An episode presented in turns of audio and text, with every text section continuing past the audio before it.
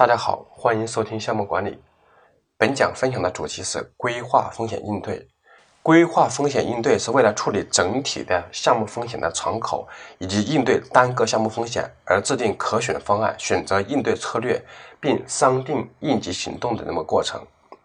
那么包括要制定一个合适的方法、分配资源、更新计划等等这些工作。那么这个规划风险管理的话，是在风险识别之后，在这个风险发生之前开展的活动。那么，在整个项目生命周期内都是持续进行的。规划风险过程的输出，第一个是变更的请求，因为如果出现一些重大的风险，我们可能需要对项目的基准，包括范围基准、进度基准、成本基准，可能需要做一个调整。这样的话，就要发起变更的请求，同时要对项目的管理计划进行一个更新，包括进度、质量、成本等等这些计划做更新。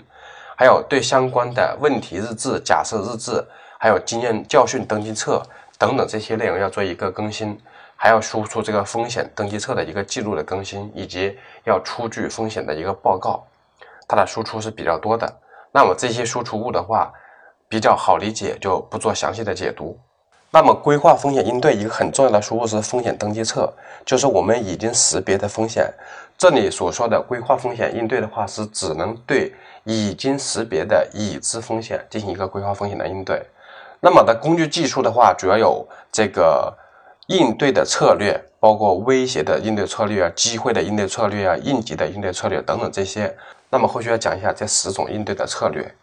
那么我们先要看一下风险应对的逻辑和流程。那么我们对风险进行评估的时候，如果说这个风险超过可以接受的水平的话，那么第一种情况是取消项目，就是终止项目；第二种情况的话是要暂停项目，这两种情况都是可能会出现的。第三种的话就是我们需要拯救项目，这是超过水平的，我们要进行拯救的这种情况。第二个是在承受范围之内的，我们要进行项目改善。那么，对于这种超过水平进行拯救的，以及在承受范围之内进行改善的项目，我们都要进行风险的应对。那么，风险应对的话，有这样一个流程：第一个是识别潜在的策略；第二个是要制定应急的策略计划；第三个是要实施应急计划。那么，这个第二步和第三步的话，是针对这种应急事件采取的措施。通常来讲的话，我们从第一步到第四步是识别潜在的策略之后，来确定策略的措施；到第五步是实施策略措施；第六步进行一个效果的评价。那么这是风险应对的一个流程。那么关于这个策略实施这个过程的话，片布上提供了十种这种应对的策略措施，其中关于这个威胁的五种，关于这个机会的有五种。威胁的五种分别是：第一种是上报。第二种是规避，第三种是转移，第四种是减轻或者说是降低，第五种是接受。好，那么关于机会的策略的话，也有五种。第一种是上报，跟这个威胁的是一样的名称。那么第二种是开拓，第三种是分享，第四种是提高，第五种也是接受。好，我来具体讲一下这四种策略到底是什么一个内容。第一种上报。是指超出项目范围或者说项目经理全职的这么一个风险项，上升到项目级或者说组织的管理程序管理和控制这种行为，把它叫做上报。比如说公司的产品开发过程中，集团公司为了避免内部竞争，要求调整产品的市场定位和产品的开发方向，这种事情的话就超出了项目经理的一个范畴，那么项目经理要把这个事情要往上汇报。我们来举一个例子来看。比如说，我们一个产品正在开发呢，一个项目正在进行，那么产品规划部门为了避免产品出现内部的竞争，要求我们这个项目的产品的定位做一个调整，产品的开发方向做一个调整。那么这种事情的话，就不是我项目经理能够处理和解决的，他需要上报到公司层面去做一个沟通和协调，这种就属于这个上报。好，关于上报这个策略的话，它有三个要点。第一，这个上报的对象是谁，要给谁做一个汇报。第二的话，上报的信息汇报多少内容，不是要把所有的项目风险项都做一个汇报，而是要拿捏好这个分寸。第二，这个要对风险登记册保持关注，做一个更新。第三个，如果选择上报，那么对于这个上报的行为，这个具体的负责人的话，要承担上报行为这个带来的这个影响和承担相应的责任。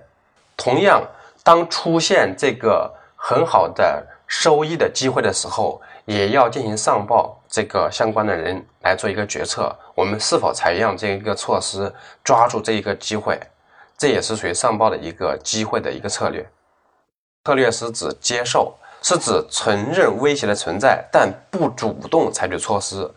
比如说，台风来了，对吧？这种你是没有办法的，你也只能接受。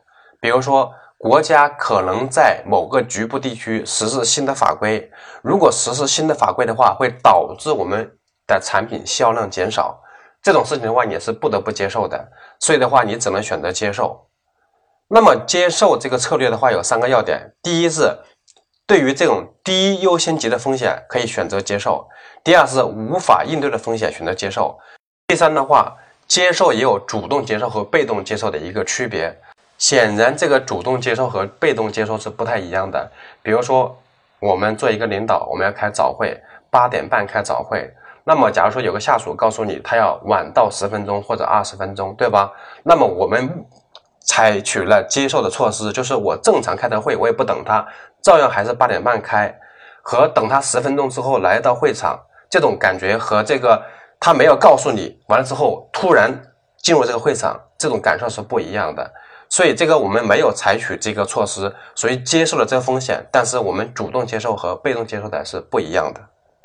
那么第三种措施叫做规避。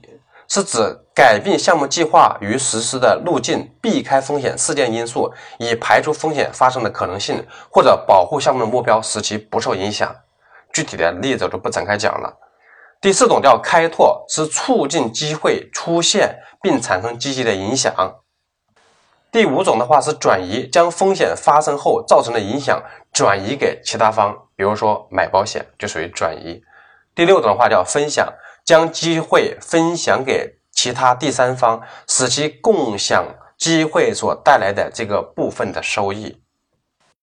第七种是减轻或者说降低，是降低风险发生的概率及影响度的一个措施。